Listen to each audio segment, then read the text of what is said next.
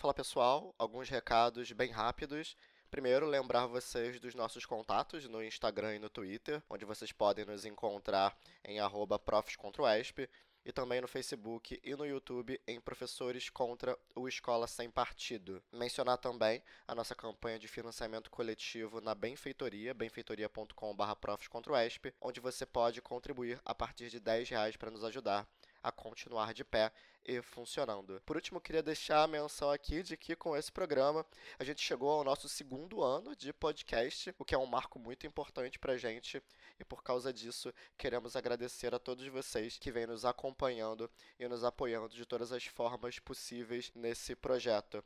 Então, pessoal, muito obrigado a todas e todos. Fiquem aí com esse nosso programa de final de ano e em 2020 a gente volta com toda a força. Até a próxima. Tchau, tchau.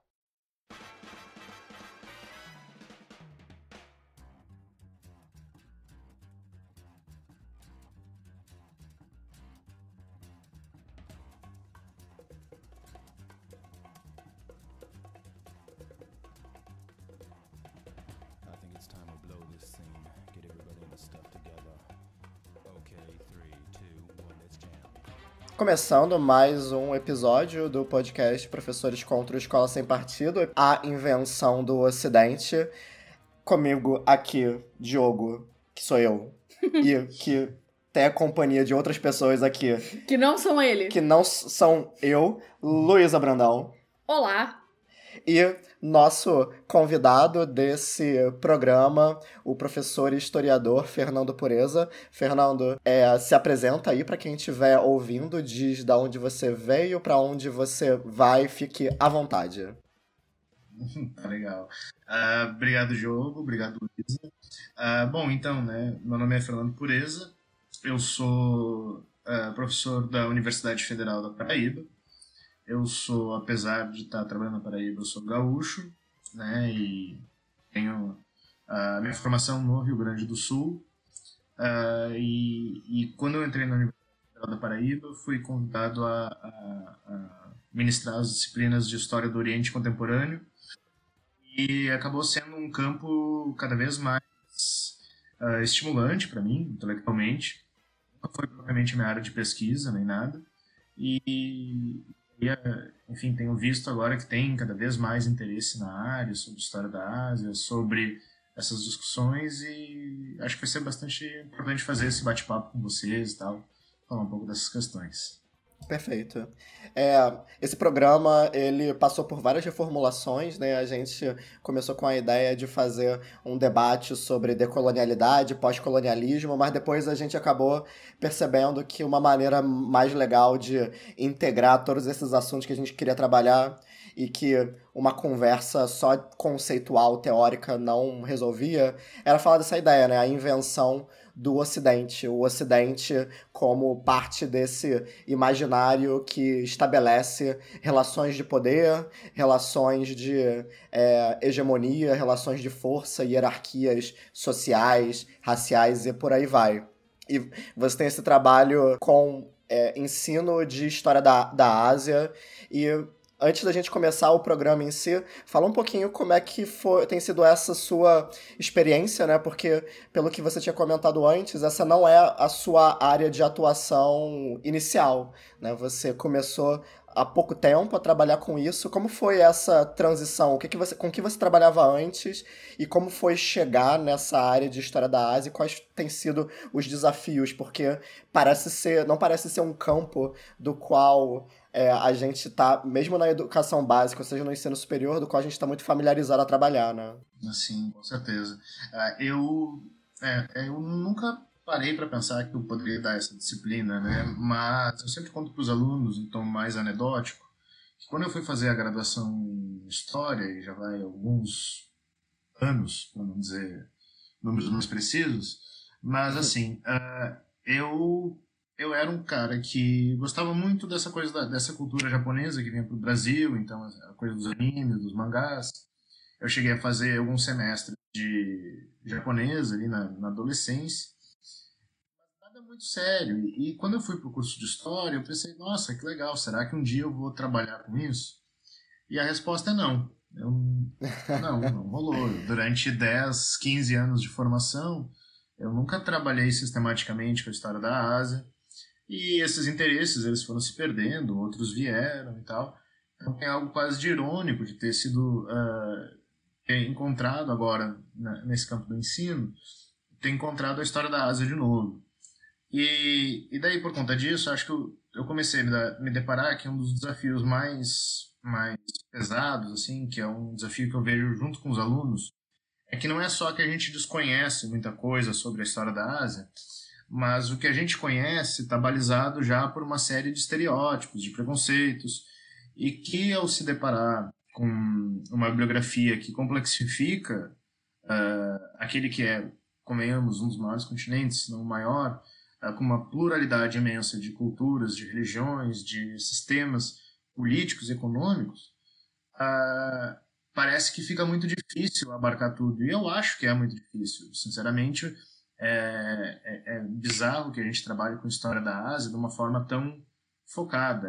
Imagina, se a gente tivesse uma disciplina só de história da América nos nossos cursos, ou só uma de história do Brasil, quer dizer, o quanto não se perderia talvez nisso, né? Então, um dos problemas que eu vejo nessa questão da história da Ásia, que é uma preocupação que eu tenho, é que como a gente não vai conseguir abarcar toda a história de todo o continente asiático, que seria até irreal, é que a gente consiga pelo menos entender como as concepções que a gente tem sobre a Ásia, sobre o que é o, o Oriente, elas são muito estereotipadas, elas são elas são muito é, rasas, né? E isso está inclusive presente em materiais didáticos, né? É, Eu tenho sim. trabalhado com os alunos com análise de livro didático.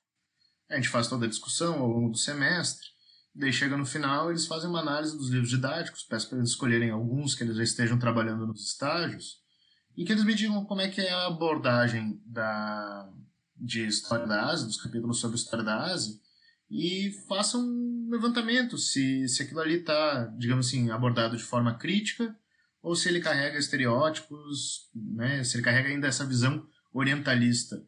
E talvez surpreendentemente ainda tem muita coisa preconceituosa, né? Assim, eu lembro agora recentemente de um, de um livro de sétimo ano uh, que para começar a falar sobre a história do Japão e da China, ele faz aquela abordagem, digamos, proximal e daí começa a falar de judô, sushi, temaki, macarrão. Ah, muito bom. Parabéns. E, e o que eu questiono para os alunos, na verdade, né, nesse tipo de abordagem, é que se quando eles vão estudar a Revolução Francesa, por acaso o pessoal bota a imagem de baguete, escargot, qualquer outro prato Macarrão, né? francês. Né? Pois é, ninguém bota né? E por que não? Né? Porque, porque, na verdade, a gente tem ainda essa forma de lidar com, com a Ásia é, evada de exotismo, né? o paradigma do exótico. Então, para aproximar isso, eu acabo caricaturizando a coisa. Né? Enfim, é, acabei me alongando aqui, mas acho que já deu para sentir alguns dos problemas, dos, dos, desafios que, que tem nessa disciplina. Né? Não, sim. Não, mas a sua, a sua colocação é, é perfeita. Eu acho que tem uma. Dentro disso tudo que você falou, assim, já dá para perceber que muitos dos problemas com que a gente esbarra quando a gente vai tentar adotar perspectivas ou paradigmas que saem um pouco do eixo teórico mais tradicional é que a gente esbarra com uma série de, de obstáculos, né? A, prime, a principal delas que é que você falou, né? A própria premissa de você querer englobar a história da Ásia né, como se fosse uhum. tudo a mesma coisa, como se houvesse uma certa, uma suposta homogeneidade nesse território dado, né, já é parte do, do, do, problema. do problema. E o fato uhum. de você ir encaixando todo, uma série de assuntos que não se correlacionam diretamente nesse mesmo, essa mesma gaveta já demonstra que desde o começo a gente está muito marcado por esse pensamento, né, essa lógica definida pelo, pelo ocidental, pelo ocidente, né? A, a gente a gente está aqui no Brasil, a gente não é ocidental, apesar da gente querer muito, a gente fazer muito esforço para achar que para querer acreditar que a gente é, mas a gente se imbui do direito de colocar os, o outro, né, o asiático, o negro, o indígena, qualquer coisa desse, nesse, nesse sentido, no mesmo pacote, enquanto nós somos os que temos o direito à diferença. Né? Nós somos uhum. a Revolução Francesa em todas as suas etapas, com todos os seus personagens, a toda a sua diversidade, enquanto chineses, japoneses, iraquianos e libaneses têm, sei lá, sushi e falafel. E é isso aí. É. É, a, gente, a gente tem direito ao nuance, né? Que eles não, não têm, né? Uhum. Exato. Exato. É, uma coisa que eu trabalho com os alunos, eu tento trabalhar pelo menos em sala de aula, e que às vezes pega eles de surpresa. Eu fico mostrando movimentos feministas que tem no início do século XX, e você encontra assim, movimentos feministas na China, movimentos feministas no, no mundo árabe, em especial no Egito, você encontra um, um feminismo de caráter mais anarquista no Japão. Então, assim, você vai vendo, na verdade, quer dizer, é, a gente pensa assim que isso é, sei lá, um, quase um pré-requisito do Ocidente, né, essa, essa coisa da nuance. Mas as sociedades também são sociedades tensionadas, elas têm seus conflitos, suas brigas internas. Uh, o capitalismo dentro dessa sociedade, ele agravou tensões que já existiam antes, e criou uma série de tensões novas. Então não teria como a gente pensar, e acho que isso é importante, uh, e nessa ideia que muitas vezes é apresentada sobre o Oriente de um tempo estático. O Eduardo Said fala uhum. um pouco isso, assim, uhum. que é que em alguma medida, né, quando a gente lida com o, o que é o Oriente, o Oriental, a gente pressupõe um grande tempo parado, quase estático, uh, que se move muito lentamente por estruturas, sei lá, como a religião ou a língua, e que por conta disso, na verdade, o Ocidente passa a ser o lugar da transformação social. Então, quando você vê, por exemplo, uh, movimentos feministas, movimentos anarquistas, comunistas, enfim, movimentos ditos subversivos que apontam para uma transformação social, é tão, enfim, visível para a gente no Ocidente, você mostrar isso fora do mundo ocidental, já é um choque, né? Porque, ó, então isso significa que a sociedade está se transformando também. Né? Uhum. Tem um, um, jogo, um olhar que me parece meio. É, ele está marcado já no senso comum quando a gente faz parecem assim super banais, como por exemplo uh, se referir à China como uma cultura milenar. É. Uh, quando a gente carrega nesse termo no milenar, uh, não é querer desrespeitar a cultura chinesa, a civilização chinesa, mas é a gente meio que paralisa essa China e pressupõe que as estruturas dela de mil, dois mil anos atrás, elas têm uma presença muito grande para explicar a China hoje. E, de novo, a título de comparação, seria mais ou menos como se a gente caísse no outro inverso e achasse que para explicar, por exemplo, os coletes amarelos na França, eu tenho que falar sobre o cristianismo dos francos. É. Quer dizer, uhum. De escola, parece que falta um, um, sentido mais amplo para essas transformações. Né? Não tem como achar que, sei lá, o confucionismo do século V depois de Cristo, ele é o mesmo confucionismo que existe hoje na China do Partido Comunista, né? Enfim, a gente perde a transformação de vista, né? Acho que quando a gente perde a nuance, a gente perde a possibilidade de outros povos se transformarem, né? Transformar suas instituições, transformar sua cultura, né, e de lutarem pelos sentidos dessa cultura. Né? Todo o advento do orientalismo como disciplina científica no, no, no mundo ocidental foi, em alguma medida, para cortar a possibilidade do Oriente de dar o sentido às, sua, às suas próprias culturas, às suas próprias sociedades. Né? Isso é um fator crucial para a gente entender o problema que a gente tem hoje. Sim, é, você comentou né, do caso da China, eu penso sempre no caso do o Japão medieval, né? A gente vai, quando a gente vai falar de uhum. shogunato, a gente fala de Japão medieval.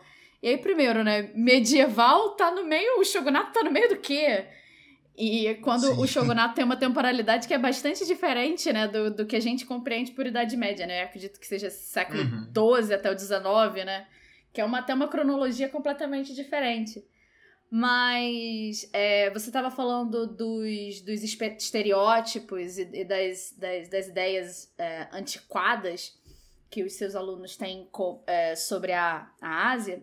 E aí eu queria te fazer uma pergunta, assim, você como pesquisador, como professor, A gente aqui no Brasil, a gente tem a lei da obrigatoriedade de ensino da, da África, né? Que é uma lei de 2003. Uhum. É a lei 10639. É, 10639 de 2003, que é, estabelece a obrigatoriedade de ensino da África no ensino fundamental.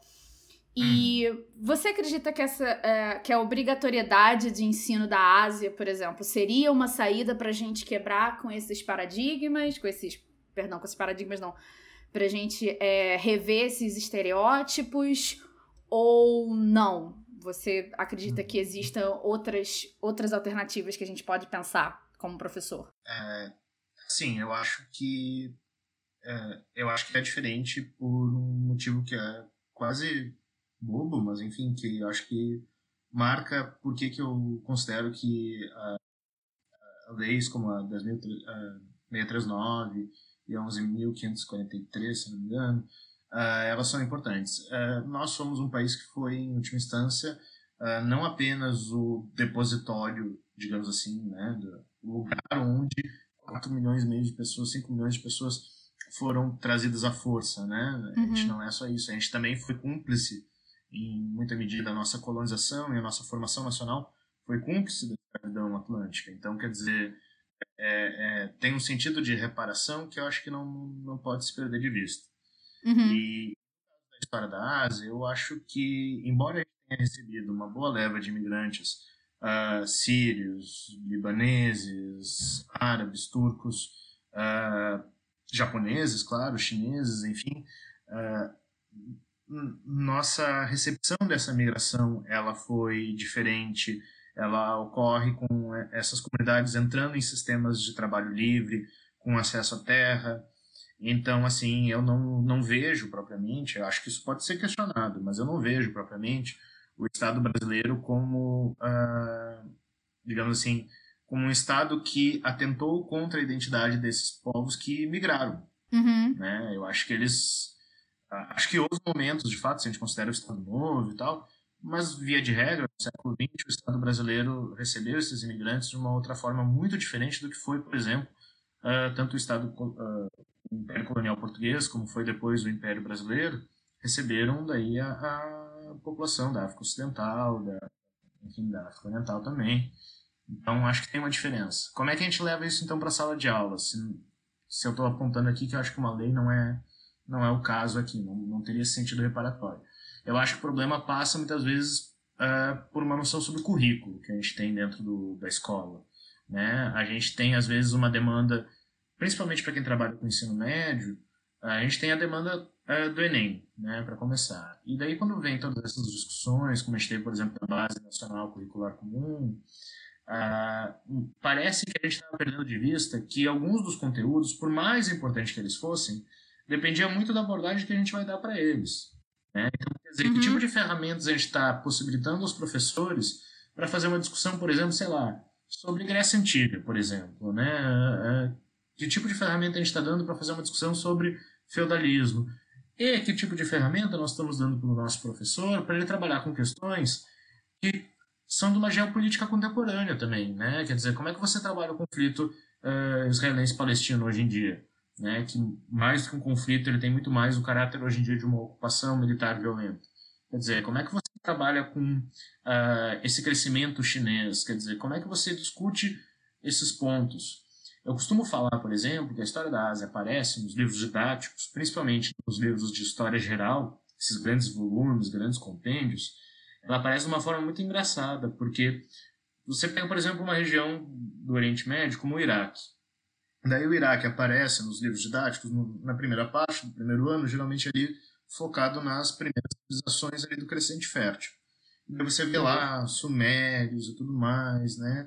Enfim, todos aqueles uh, diferentes povos do crescente fértil que depois ali, diante do, do, do deslocamento que a gente faz uh, rumo ao ocidente, ou seja, Grécia, Roma, depois o mundo medieval, a gente esquece esses povos. Daí eles reaparecem depois né, no, no Califado Abássida, quando a gente vai ver alguma coisa sobre o Islã, e daí já vai entrando no mundo medieval. Mas depois do Califado Abássida, que a gente sabe mais ou menos a sua duração, a gente perde eles de vista. Depois, a gente pode dizer que o Iraque reaparece, na verdade, dependendo do livro didático, em 1980 ou 1990 do século, do século XX. Uhum. Né?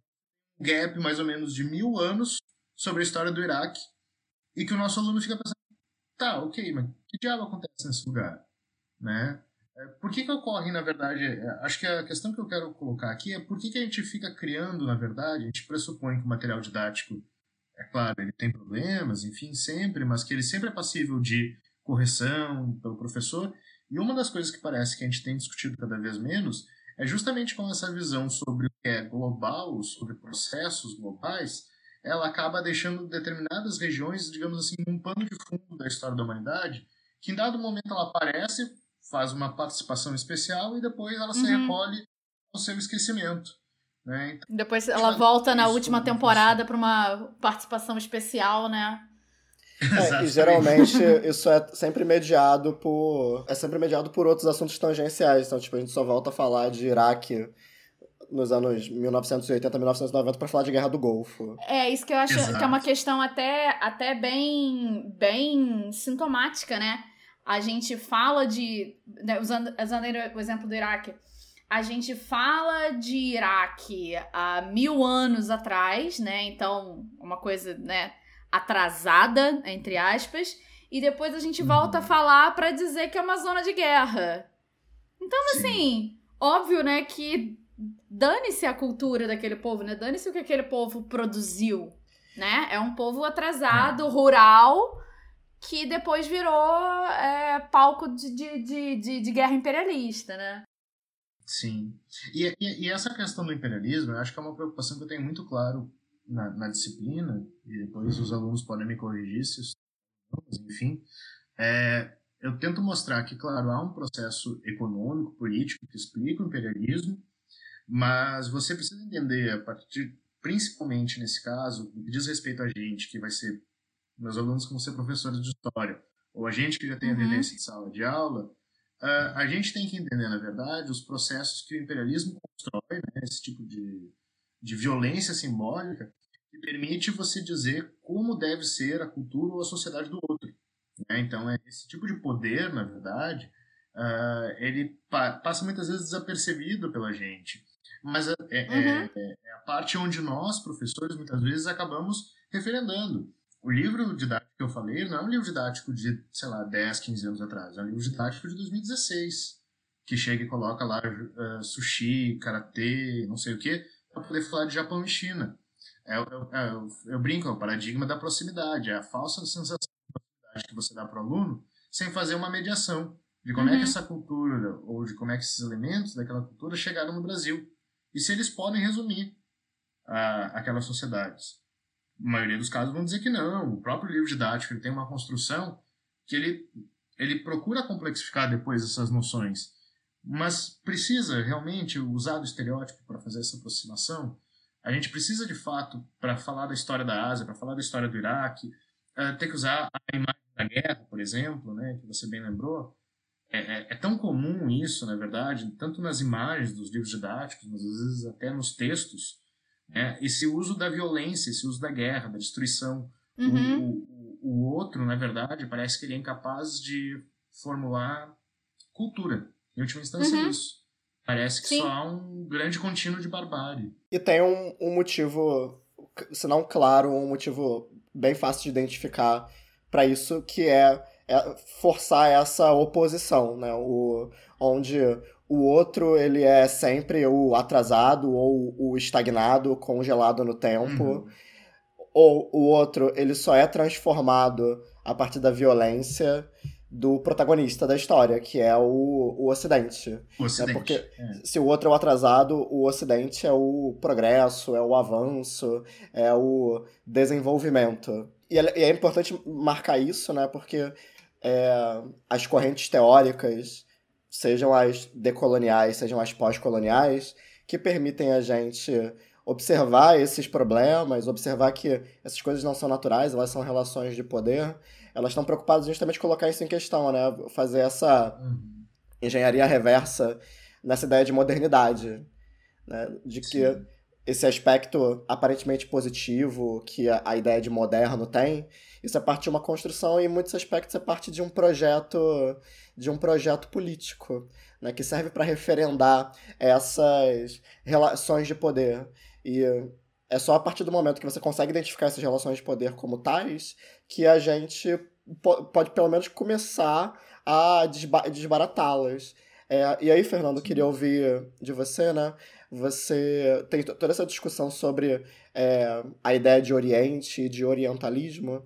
É, uhum. Como você acha que essa criação do Ocidente, a partir desses opostos, o negro, o indígena, o oriental, ela serve para reforçar essas relações de poder, essas relações de força? Sim. Bom, uh, eu, eu gosto de trabalhar muito com os alunos. Uh, é sempre uma leitura pesada. Eu falo que é uma leitura que eu, tenho, eu mesmo tenho dificuldade de, de entender, então eu gosto, às vezes, de trazer ela para a roda, porque, às vezes, os insights de quem está lendo pela primeira vez podem ser é, muito ricos, né? Que é o livro da, da Gayatri Spiva, que pode o subalterno falar. E ela puxa uma discussão no livro, inclusive, eu acho muito interessante, que é o caso do, de um ritual que existia na Índia, existe ainda hoje, que é o sati né, que era o, o sati era um termo do sânscrito que significava boa esposa e que virou um sinônimo de um ritual que era muito comum em certas castas na, na, na Índia, que era no século XVIII XIX, que era o suicídio da, das viúvas, né? Então era uma, um sintoma da boa esposa e tudo mais, ela se matar junto com o marido morto e tudo mais. E que daí ela pega o caso de uma menina bengali, que acho que é em 1926, que lutava no movimento da independência e ela se suicida. E ela, enfim, uh, o primeiro o primeiro discurso que se formula sobre o suicídio da menina bengali é de que ela era, enfim, ela estava cometendo os rituais ancestrais, afinal de contas, os hindus, né, existe um, um código do que é boa esposa ou não. Só que a Spivak uhum. lembra, né, que o suicídio da menina, a menina fez questão de fazer, ela ritualizou o seu suicídio num sentido muito curioso. Ela cometeu o suicídio quando ela estava menstruada.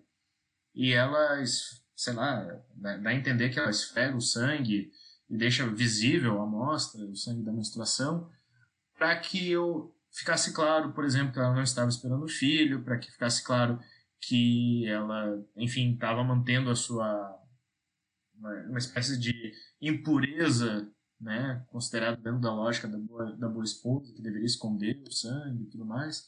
Então ela está meio que cometendo suicídio e, em alguma medida, uh, ela não estava compactuando com aquele ritual. E daí a Spivak, a Spivak fala, não, essa mulher, na verdade, apesar de todos os discursos que falam que ela se matou porque ela era uma fanática hindu e não sei o quê, não, ela é fazia parte do movimento Bengali de resistência ao imperialismo inglês e ela recebeu a tarefa de matar um, um agente britânico. Ela entra numa crise de consciência, ela sente que se ela não matar, ela vai estar, tá, enfim, fragilizando seus companheiros e daí ela acaba tirando a própria vida. Então, numa historiazinha simples, que aparentemente é simples, pelo menos, uhum. a Spivak abre algo que eu acho super importante para a gente pensar, como as expectativas que uh, essas visões que a gente tem sobre o mundo oriental, elas são completamente, uh, mesmo quando elas têm uma forte, digamos assim, uma forte leitura acadêmica, erudita, elas são super estereotipadas. Né? O, o, Said, o Said, quando discute lá com Bernard Lewis sobre a crise do Islã, Bernard Lewis é um cara super erudito e tudo mais, está falando lá da história do Islã, mas em última instância o que o Eduardo Said está perguntando é: ok, beleza, você sabe muito sobre o Islã, mas quem lhe garante, quem lhe confere o poder de dizer, na verdade, uh, o que o outro deve ou não fazer? Né? Tem vários desses casos uh, curiosos de, da produção de conhecimento feita no, no Ocidente, o Ocidente aqui estou pensando em Inglaterra, França, Estados Unidos, que parece que elas constantemente estão querendo definir como uh, um, esse outro deve agir, né? Tem uma, uma discussão sobre o Fanon, na verdade. Gosto muito do, do texto dele do, do Pele Negra, Máscaras Brancas, que ele chega e coloca assim da, da questão da ontologia do, do, do homem negro, né? Que o homem negro sempre acaba se vendo pela própria força do colonialismo como uh, a sua experiência está sempre ligada à experiência do homem branco, é sempre um comparativo. E eu acho que isso pode ser estendido para todos os povos que, em alguma medida, passaram pelo colonialismo.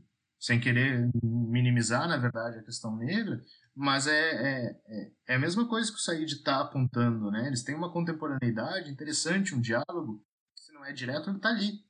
Né? Você sempre, você é um homem árabe, você é uma mulher árabe, você é um homem chinês, uma mulher chinesa, você é constantemente empurrado por um, um centro de poder, poder uh, que é econômico, mas também é um poder simbólico muito forte.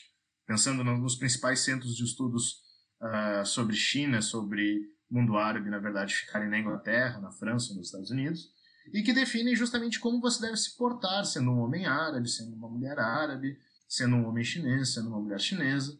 Né? Essa criação dessa expectativa me parece que é o ponto mais, mais difícil, às vezes, de entender, porque uh, isso é a gente também. Né? A força de, desse, dessa hegemonia ela se constrói, inclusive, com a ciência de intelectuais. Assim, a gente demora muito tempo para entender que as expectativas que a gente cria sobre um determinado povo, sobre uma determinada cultura, elas são expectativas criadas em relações de poder. Né? Nesse caso aqui, a gente está falando de relações de poder no imperialismo.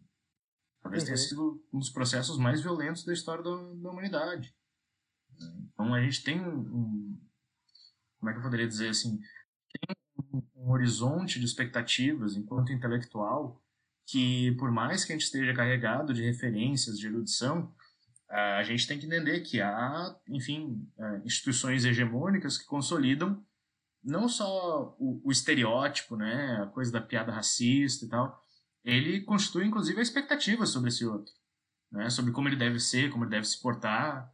Né? A gente vê a mulher árabe, por exemplo, que uh, usa o hijab e a gente acha, não, isso daí tem a ver com aquela coisa da cultura milenar e tudo mais. E esquece, por exemplo, em alguns lugares, como por exemplo no Afeganistão, o uso do hijab não era muito comum, não. Ao contrário, né? Na verdade, os lenços uh, rituais eles passaram a ser cada vez mais defendidos durante o, o regime talibã.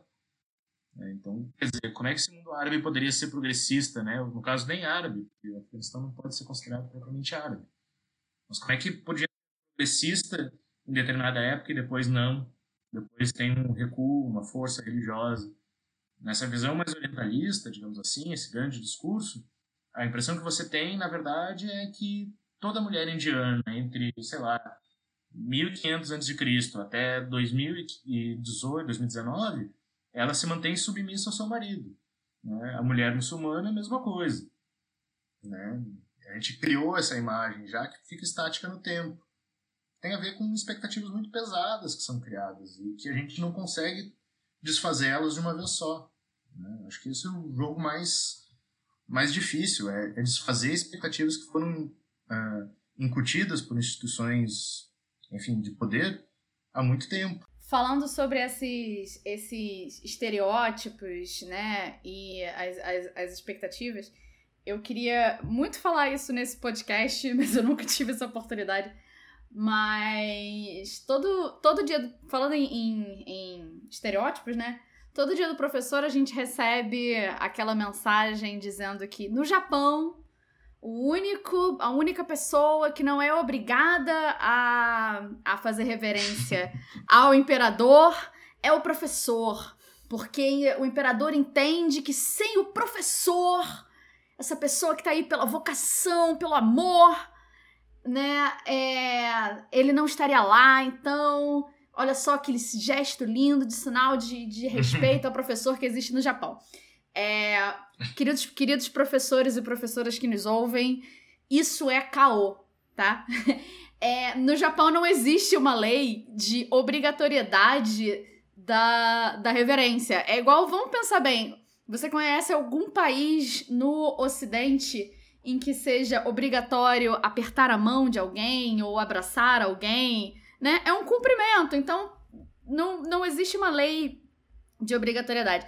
O que acontece, e é isso que eu acho muito perigoso, é que alguns professores de esquerda começaram a não se levantar no na, durante a execução do nacional do Japão e começaram realmente a não fazer reverência ao, ao, ao imperador japonês em forma de protesto. Uhum. E aí pega-se esse protesto, passa-se um, um verniz de olha como no Japão é bonito e como aqui no Ocidente a gente não faz isso. Olha, professor, como eu queria que você tivesse o salário de um jogador de futebol e o prestígio, sei lá, do Leonardo DiCaprio, enfim. né?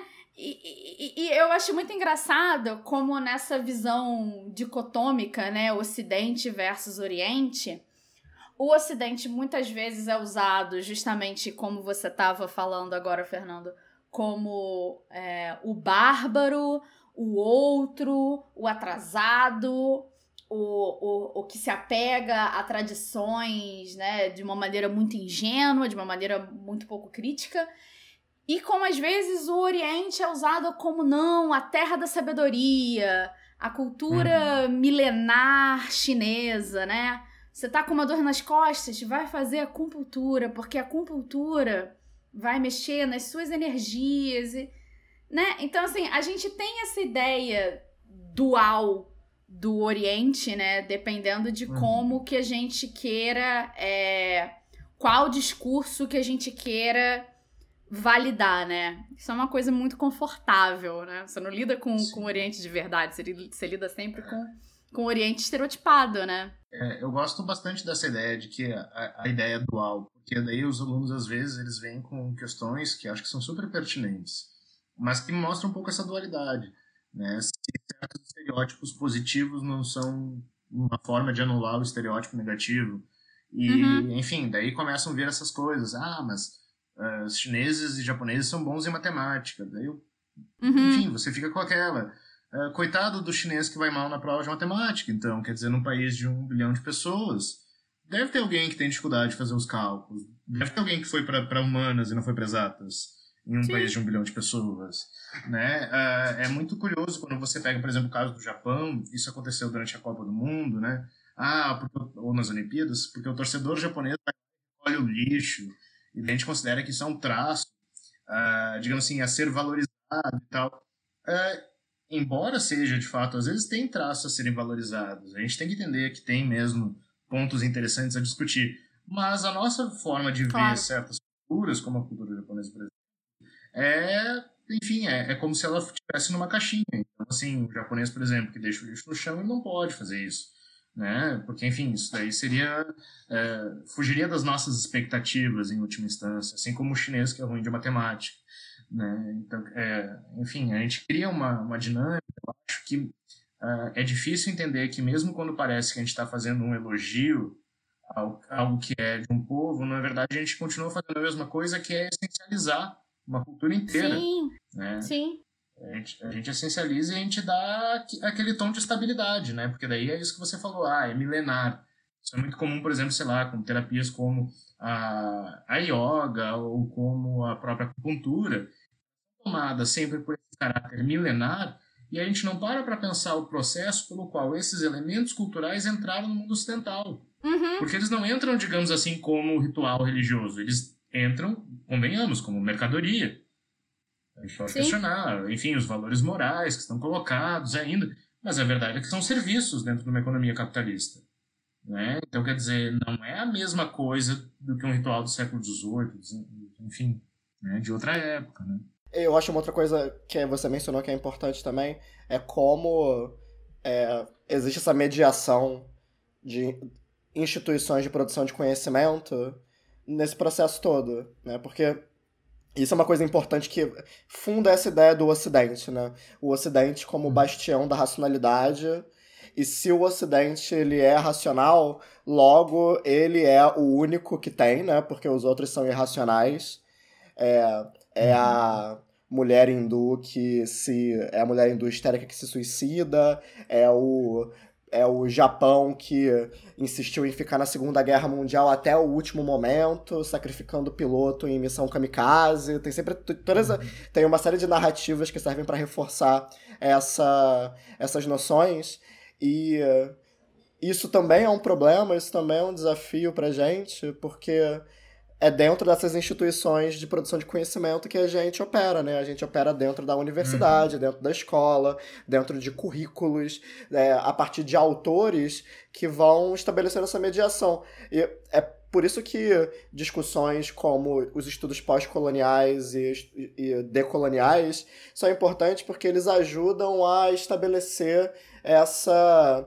levantar a questão de que, de repente, a nossa a nossa é, nosso ponto de referência, o filtro que a gente observa o, o mundo não é 100% adequado pra gente. Acho que a gente tá falando de pós-colonial, decolonial há um tempo, acho que vale só a pena a gente estabelecer essa diferença, uhum. né? Estudos, uhum. pós-coloniais, eles começam a se desenvolver através de autores como o Eduardo Said, que você já mencionou antes, né, que traz essa ideia do orientalismo e que se desenrola no momento do, da Guerra Fria em que começam as independências, os movimentos anti-imperialistas de descolonização na África, na Ásia. E é um arcabouço teórico que, sabe, que serve para é, lidar com isso, né? Como uhum construir um, uma perspectiva de mundo que não seja que não possa ignorar totalmente o legado do imperialismo, mas possa construir algo para além disso. E os estudos decoloniais são uma proposta mais recente, né? Que te, é, de, decolonialidade é uma, coisa, é uma coisa meio esquisita de mapear, que ela é como se fosse uma meta-teoria. Ela tenta uhum. reformular a noção dizendo que o, a ideia de ocidente, de modernidade, de racionalidade iluminista contemporânea, ela começa a se construir a partir da expansão marítima, a partir da relação desse ocidente com a América, né? com o indígena, com essa ideia de novo mundo, e por aí vai. Uhum. Né? Tem essas aproximações e diferenças entre os dois campos, mas eu acho que o que eles têm mais próximo, o que eles trazem de mais importante, é colocar em xeque a nossa perspectiva daquilo que é normal ou que é aceitável, seja em termos intelectuais, seja em termos políticos, sociais e por aí vai. E eu acho que isso é uma questão importante, né? Porque o Ocidente também é um projeto político. E é engraçado que se a gente pensar hoje como esse projeto político aparece, é meio engraçado, né? Porque o Ocidente, ele é parte desse legado iluminista mas hoje ele se manifesta não só como parte desse legado, mas ele também é apropriado por uma narrativa conservadora, de extrema direita, que, que se alimenta dessas oposições, né? O outro, aquele que tem que ser exterminado, ou aquele que é o agente da transformação que a gente precisa jogar para a margem, o outro é o oriental, é o indígena, é o, a minoria, seja lá qual é o adjetivo que, ele, que eles utilizem. Fernando, como é que você é, como é que você acha que essa articulação funciona, né? Porque é contraditório, porque o conservadorismo, ele é um movimento político que nega o legado iluminista, mas ao mesmo tempo ele uhum. se apropria de parte desse legado para poder se formar, né? Como, como é que você vê isso acontecendo? Bom, uh, eu, eu ia trazer, na verdade, trazer um, um, uma questão só, porque eu acho que é importante. Ah, quando a gente fala da coisa das instituições do, do, dos saberes, eu vou tentar fazer um gancho com o necessário. É, eu, eu, gosto muito do autor que é o Dipesh Chakrabarti, que é um historiador indiano, e ele tem um texto que ele fala da, enfim, o livro dele é, que é focado principalmente nessa discussão sobre decolonialismo e, e historiografia, e ele fala como o historiador de países do terceiro mundo, tipo a gente, na verdade, como a gente está sempre carregado de uma espécie de uma dualidade, a gente transita em dois mundos, né? A gente lê os autores ali que discutem os problemas da, da nossa região, enfim, uma historiografia nativa, por assim dizer, e a gente não pode ficar para trás, então a gente também tem que ler, sei lá, o Thompson, a Natalie Davis, é, a gente tem que ler o Ginsburg, então a gente lê historiadores que estão já num centro, né? A gente transita, em última instância, entre centro e periferia o tempo todo. A gente fica fazendo essas traduções e nos coloca sempre numa situação, digamos assim, de quase um bilinguismo cultural, porque no final das contas, o, o nem o Thompson, nem a Natalie Davis, nem o Ginsburg, eles vão olhar para nós, para os nativos, né, para os bárbaros, enfim, como a gente quisesse chamar. Então tem um jogo que o nosso trabalho intelectual muitas vezes é um trabalho também de ficar mediando questões de dois mundos, né? E daí é, aí é que eu acho que, daí fazer, tentando fazer esse gancho, aí é que eu acho que essa direita mais conservadora vem ganhando um terreno muito grande. Porque ela não tem nenhuma preocupação de fazer uma mediação elaborada sobre o processo.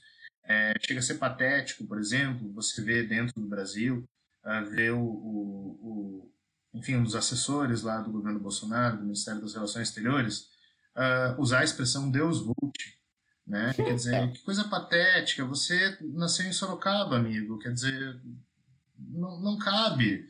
Você não representa o Ocidente. Aliás, se o Ocidente pudesse escolher, você não seria o, o cara a ser escolhido. Né? A, a, mesma coisa, você vê o nosso chanceler falando da defesa de valores cristãos, civilizatórios, judaico-cristão. Caramba, é, é, o Brasil não é o Ocidente. Né? Isso é uma coisa que vocês falaram no início do programa e tem, tem que concordar. Né? Mas existe dentro do, do, do, do país uma espécie de um grupo político eu, eu, às vezes eu chamaria de elite, mas é que eu acho que ela não constitui propriamente uma elite intelectual ainda. Mas é um grupo político capaz de criar uma narrativa uh, da qual parte do Brasil é sim Ocidente, por que não? Né? Afinal de contas, eles são brancos, afinal de contas, eles são, sei lá, eles são capazes de transitar nos Estados Unidos, eles podem, sei lá, cumprimentar o Trump, né? podem dizer I love o Trump, porque isso, afinal de contas, não constitui eles como Ocidente. Né? Então, tem, tem, tem uma, uma coisa que eu acho que uh, é um problema, talvez, do momento que a gente está vivendo. Né? os conservadores começaram a explorar uma espécie de um intelectualismo muito grande. E, e, dentro desse campo que fica fazendo essa discussão sobre estudos subalternos, tudo que a gente está preocupando, eh, se preocupando é com uma discussão sobre mediações e diálogos. E a gente tem agora um, um adversário político, porque para mim eles são um adversário político, uh, do qual acredita que não tem que ter mediação nenhuma, que a questão é a dominação pura e simples. Né? É, ou você aceita esses códigos de dominação ocidentais, ou você não aceita. E daí, claro, há os paradoxos em relação ao iluminismo, mas eu não esqueço de um caso de um prefeito em Amsterdã, que acho que foi o que melhor reverberou essa discussão, ou pelo menos a primeira vez que eu vi ela sendo reverberada dentro do campo da extrema-direita. Né? Ele era assumidamente homossexual, e ele falou que é importante que votassem nele, que os eleitores votassem nele, para ele expulsar os imigrantes que não acreditam na importância da liberdade dos homossexuais na Holanda. Uhum. Então, quer dizer, você dá um giro que basicamente envolve questionar, pelo menos questionar, talvez seja uma palavra até até light comparado assim. Na verdade, você está querendo abalar todo o fundamento do iluminismo, que é a discussão sobre diálogo. Você está dizendo assim, não, não tem como ter diálogo com outros povos, com outras civilizações, com outras culturas. Sem querer com isso, inclusive, ao mesmo tempo, se quer discutir qual o. E esse é o ponto interessante do descolonialismo, né? É, qual, afinal de contas, é a responsabilidade do nosso país, do Ocidente, em relação às mazelas do que é esse mundo oriental. Quer dizer, é a Europa discutir, por exemplo, crise migratória sem querer discutir o seu legado imperialista. Quer dizer, né, a, a, se fala da Síria, por exemplo, né, ninguém lembra que em 1945 a Europa tinha se livrado dos nazistas e o governo francês de ali de De Gaulle, na verdade, os caras bombardeiam a cidade de Damasco para evitar que os sírios declarassem independência no ano do final da Segunda Guerra Mundial. Quer dizer, é muito fácil você reclamar de uma imigração síria, dos imigrantes, e você não reconhecer os legados do seu querido Ocidente, na verdade, nesse processo. Né? Mas para isso, para você não reconhecer, me parece que o trabalho que é feito por esses conservadores hoje é o trabalho de fechar os canais de diálogo, todos eles. Né? O Said tem uma preocupação, eu acho isso muito válido, como intelectual, de discutir justamente que o papel dos intelectuais é, em qualquer sociedade, abrir canais para diálogos que contribuam com a emancipação das pessoas. Esse é o talvez o, o, o grande mérito do, do iluminismo, mesmo que a gente saiba que não foi exatamente dessa forma que as coisas aconteceram, muito pelo contrário. O que esses intelectuais conservadores, por assim dizer, estão pretendendo é justamente o contrário, é, é criar um ambiente onde não haja diálogo para garantir também que não haja nenhuma perspectiva emancipatória. Né? Para a educação a gente sabe como isso é destrutivo, né? danoso. Enfim. enfim, uma discussão que eu acho que, que é difícil às vezes até para a gente peitar esses caras, porque eu acho que a gente está partindo de paradigmas muito distantes. Né? Uhum. A gente acredita num papel intelectual e eles acreditam no outro. E o nosso tem a ver com a emancipação e o deles não. Você puxou o, puxando o tópico de é, imigração. É, é claro que a, a direita tem os seus ideais, né? Mas às vezes até o, o, os, os, os, progressistas, o, as pessoas do campo progressista estabelecem certas certos lugares, certos, certos lugares comuns, certos clichês sobre, o, sobre o uhum. Ocidente, uhum. né, como ideal, e que não é bem assim, né? Uma coisa que a gente ouve falar muito bem é a social-democracia escandinava, né? Onde lá, uhum. onde todos são, onde todos têm boas condições de vida, onde todos têm acesso à saúde, a emprego, enfim. E tem um caso que está acontecendo, é, uma lei que do, do ano passado, que é, foi aprovada na Dinamarca, que é a lei anti-gueto, em que existem 25 territórios, é, 25 áreas do território dinamarquês que são consideradas guetos, porque essas áreas têm alto índice de moradores que são imigrantes muçulmanos. E e o termo gueto, ele é usado assim, ele é literalmente usado na, na, na, na, na escrita da lei. E aí, dentro desse território, você tem penas mais severas para crimes. E você tem a obrigatoriedade de crianças com mais de um ano de terem 25 horas semanais de estudos em cultura dinamarquesa e uhum. crianças em idade pré-escolar que têm é, provas, avaliações de língua, nas, as quais elas podem, inclusive, ser reprovadas. E aí eu acho muito engraçado como é, quando a gente quer falar da, da, da crueza das, das leis migratórias, a gente nunca usa é, um exemplo desses. Às vezes, muito por medo da gente é, criar uma rachadura nesse hum. ideal, desses ideais ocidentais que a gente constrói. E como que isso é perigoso, como que isso é, como que a gente acaba muitas vezes fechando os olhos para certas políticas que são sim é, extremamente racistas, extremamente discriminatórias, extremamente cruéis, né? É, hum. Então, assim, inclusive até num país que a gente vê, né, como ah, o grande ideal iluminista, democrata, né? Quando, quando aperta um pouco a, a, a situação, né?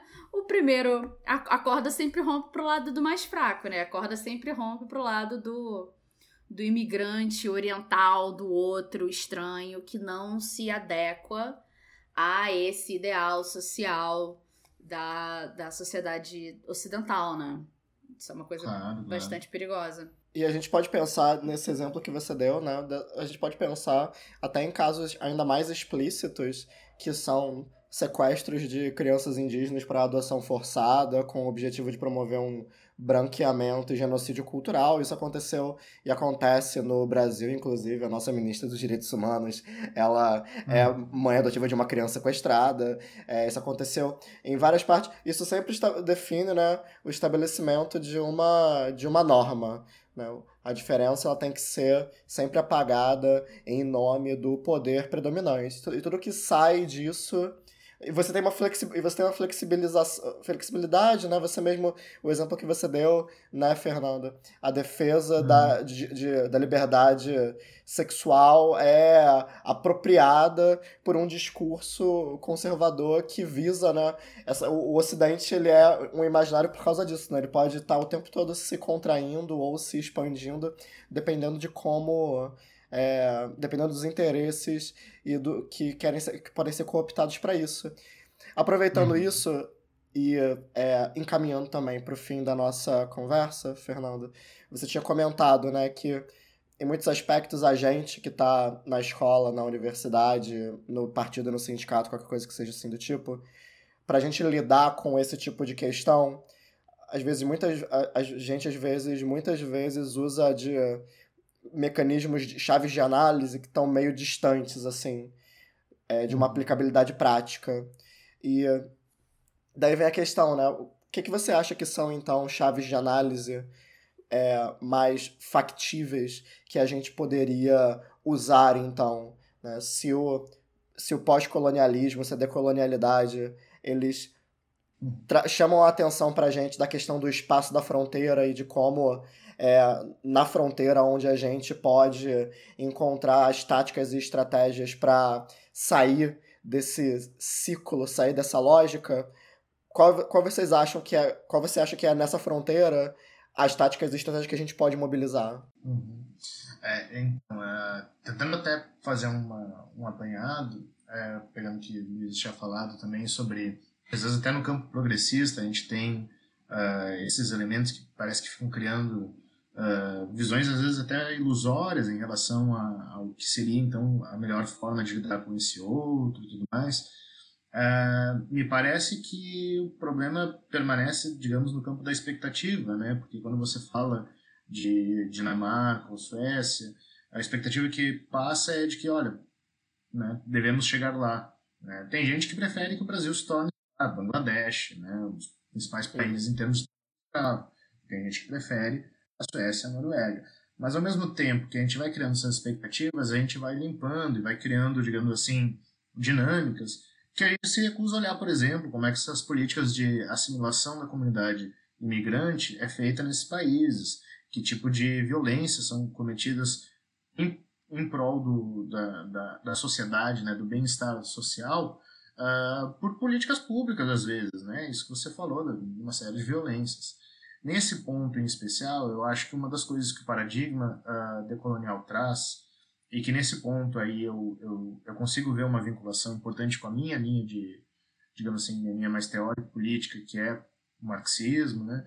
É de que há uma recusa muito grande em aceitar o Estado como esse Estado, como ele está colocado hoje, pelo menos, como responsável por fazer essa mediação, porque ele não vai. Ah, a gente pode pensar numa forma, digamos, mais ortodoxa, que ele é um instrumento de dominação de classe, mas mais do que um instrumento de dominação de classe, o Estado é que constrói, em última instância, a hegemonia. Sim. Né? A, as relações de poder que estão dadas. Então, quer dizer, quando a gente pensa num currículo escolar, quando a gente pensa, na verdade, num programa dentro de uma universidade pública, quer dizer, tudo isso é pautado pelo Estado, por agentes, por funcionários públicos, que às vezes estão ligados a instituições privadas, às vezes estão ligados a partidos e tal. Mas, enfim, você tem uma, uma instituição, um Estado, da qual, em última instância, a gente, como intelectual crítico de uma situação que está colocada, é, é, muito difícil a gente confiar assim plenamente. Porque não. É, essa é uma verdade talvez muito dura. A emancipação não vai vir do Estado.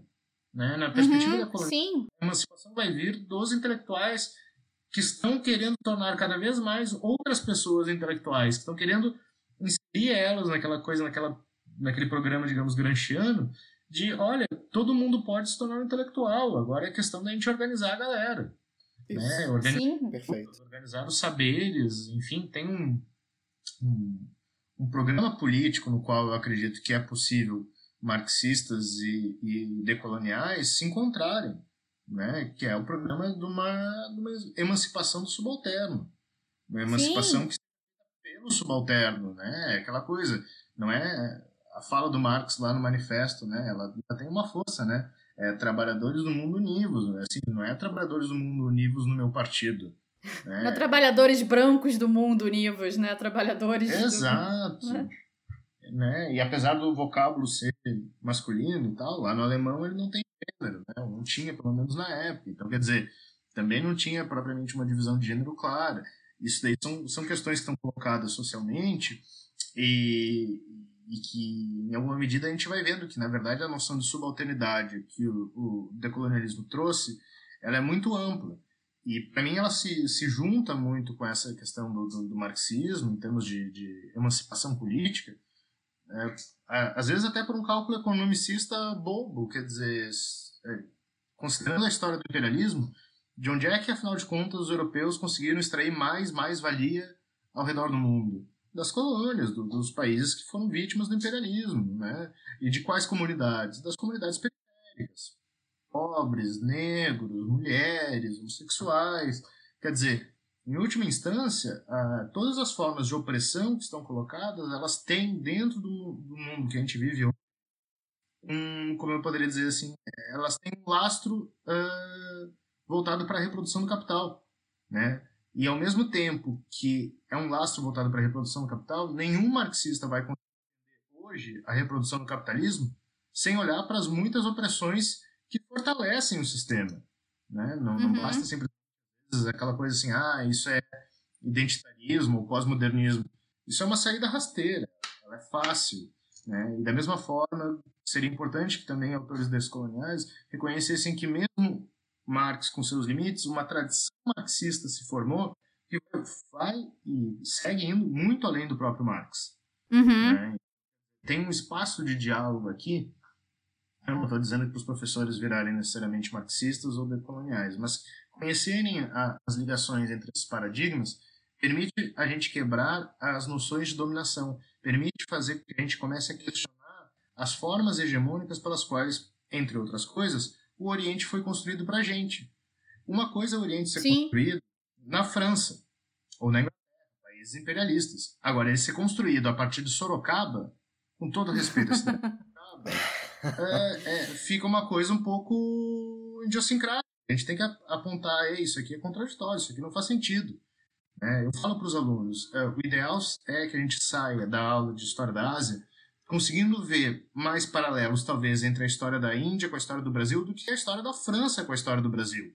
Sim. Porque passamos por processos de violência, de subordinação, de expansão do capital. Quer dizer, nós somos os subalternos também.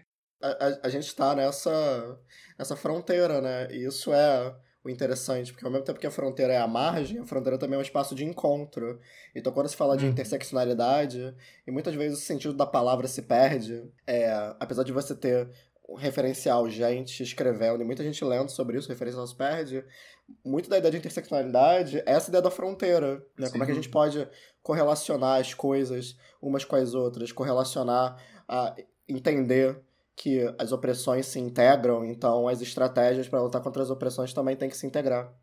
Justamente, né, como você estava falando, que a, a emancipação não virá do Estado, eu até acrescentaria, mas a emancipação não virá do Estado e não virá de um modelo que dif difere de nós, né? Não virá do modelo europeu, virá de um modelo que se, que se aproxime muito mais culturalmente, historicamente do nosso do que de um modelo em que a gente goste de pensar como ideal, né? Então, pessoal, eu acho que fechamos a conversa que tínhamos planejado. Antes da gente apagar a luz do bar e colocar a cadeira em cima da mesa, eu queria de vocês algumas indicações de leitura audiovisual, coisas que podem servir para quem estiver ouvindo a gente a complementar e ampliar essa discussão que a gente teve. O Ocidente é uma mentira, mas, mas está de boa. Se você estiver ouvindo, você está de boa, mas a gente precisa aprender a lidar com isso. Então, começando por Luísa, o que, que você indicaria aí sobre o Ocidente, essa mentira e como a gente pode lidar com ela? É, bom, eu queria só começar a minha parte de, de indicações, só agradecendo muito a todos os nossos colaboradores da benfeitoria. Só queria deixar esse agradecimento enquanto vocês ainda estão ouvindo. Muito obrigada de coração. Mas as minhas, as minhas indicações seriam, é, primeiramente, algo que eu acredito ser uma leitura básica para a gente começar essa discussão, que é o Orientalismo, do Eduardo Said, que é, eu acho que ele já é um livro que ele já quebra muitas muitas ideias pré-concebidas que a gente que a gente tem quando a gente olha pro, pro Oriente. As minhas outras recomendações são é, menos acadêmicas. Eu recomendo a leitura do Notas sobre Gaza, do Joe Sacco, que é uma história em quadrinhos que é maravilhosa, de um jornalista que fala justamente sobre o, o conflito Israel-Palestina.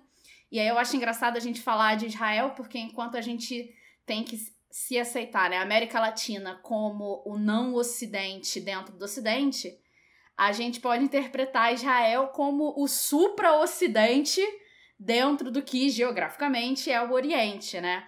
O que eu acho que comprova mais ainda a ideia que a gente está conversando nesse podcast como um todo, que é Ocidente é muito mais uma ideia do que uma demarcação geográfica.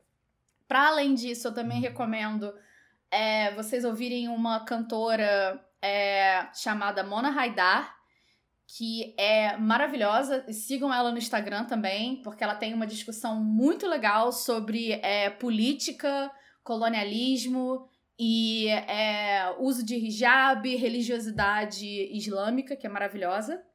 E, por último, um vídeo do canal ContraPoints, da Natalie Wynn. Ela tem um vídeo muito legal que se chama The West, em que ela discute justamente isso. Todos os vídeos dela têm legendas em português.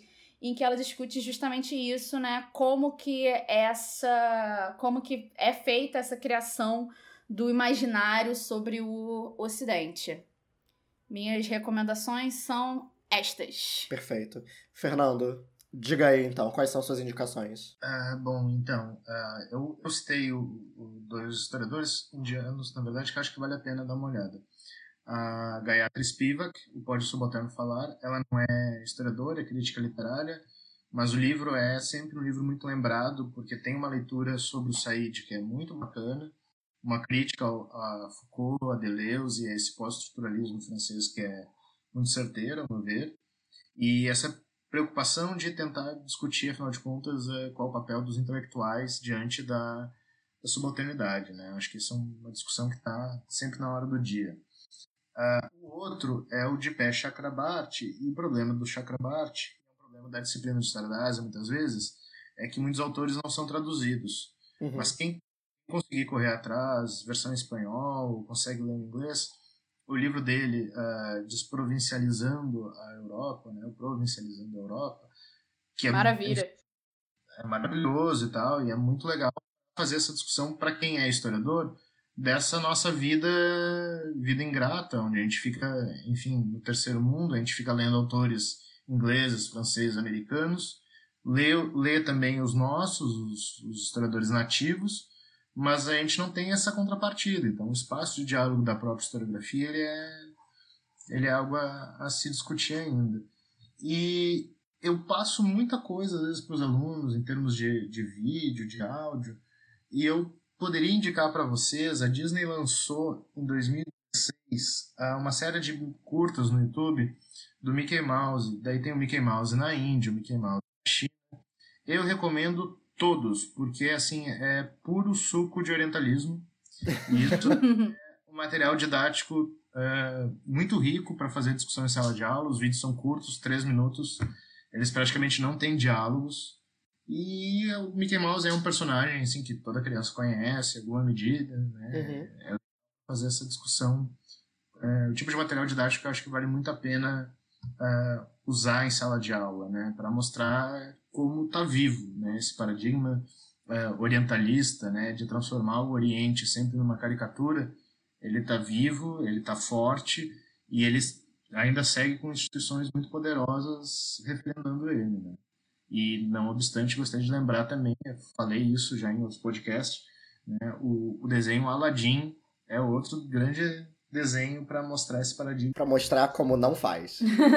para mostrar como não faz. E isso tá dentro, digamos assim, do, do, dos referenciais culturais da, da molecada. Então, quer dizer, a gente tem que fazer essa discussão, né? Senão passa batido. Exato. Pois é. Fiquei até chocada quando você falou que tem essa série da Disney, né? Que é uma empresa tão culturalmente sensível, né? Demais. Antenada. Um histórico com... impecável. Puxa vida, Pra a quem- Disney, justamente eles. Pra quem É. é. mais antigo, deve lembrar do, do, do livrinho aquele, né? Para ler o Pato Donald. Sim. Que é, é um livro que foi feito durante o Chile, do Allende e tudo mais, pesquisadores da área da comunicação. E, enfim, né? Ele segue, ele segue sendo atual. Né? É, com certeza. É engraçado, né? Porque com esse livro, você, dependendo dos momentos em que você lê ou relê esse livro, você tem várias fases, né? Você pode ler esse livro, sei lá, no começo, no final da adolescência, pensando, caraca, é essa parada mesmo e tal. Aí você fica um pouquinho mais velho, você, você relê, você pensa, não, mas olha só, que exagero, que não sei o quê. Hoje, você relê esse livro, hoje, nesse dia, 10 de novembro de 2019, a gente aqui acompanhando, chorando o Twitter com o que, que tá acontecendo na Bolívia, você fica, caraca, meu irmão, é esse negócio mesmo, tem que tacar fogo nisso, na parada toda, não tem jeito. é muito engraçado o efeito que esse- livros assim têm na gente. Bom, só pra gente Sim. concluir, a minha, as minhas recomendações são é, é, Angela Davis, Mulheres de Raça e Classe, que eu acho que é uma das melhores introduções, não só para uma perspectiva marxista, mas também para a ideia de interseccionalidade, né? Uhum. que é um livro, mesmo sendo muito introdutório, ele ajuda assim, a matar o debate sobre o que, que é interseccionalidade, como isso funciona. É, tem, eu vou deixar linkado aqui um texto da Patrícia Hill Collins no dossiê Decolonialidade e Perspectiva Negra da, é, de uma revista da UNB, que também é um excelente texto introdutório para entender a ideia de feminismo negro que a Patrícia Hill Collins desenvolve e que é, é muito apropriado pelos debates de decolonialidade, apesar de não ser diretamente ligado à questão da decolonialidade, é muito bom também como uma introdução. E no mais, gente, eu acho que é isso. Estamos bem? Não, Obviamente não, nunca. não. Mas, Mas é isso aí, né? mas é isso, mas vamos melhorar. Pessoal, novamente, muito obrigado a Luísa e você, Fernando, muito obrigado. E no mais é isso, pessoal. Pra quem tá ouvindo, até uma próxima. Beijos, abraços, tchau, tchau. Valeu, gente.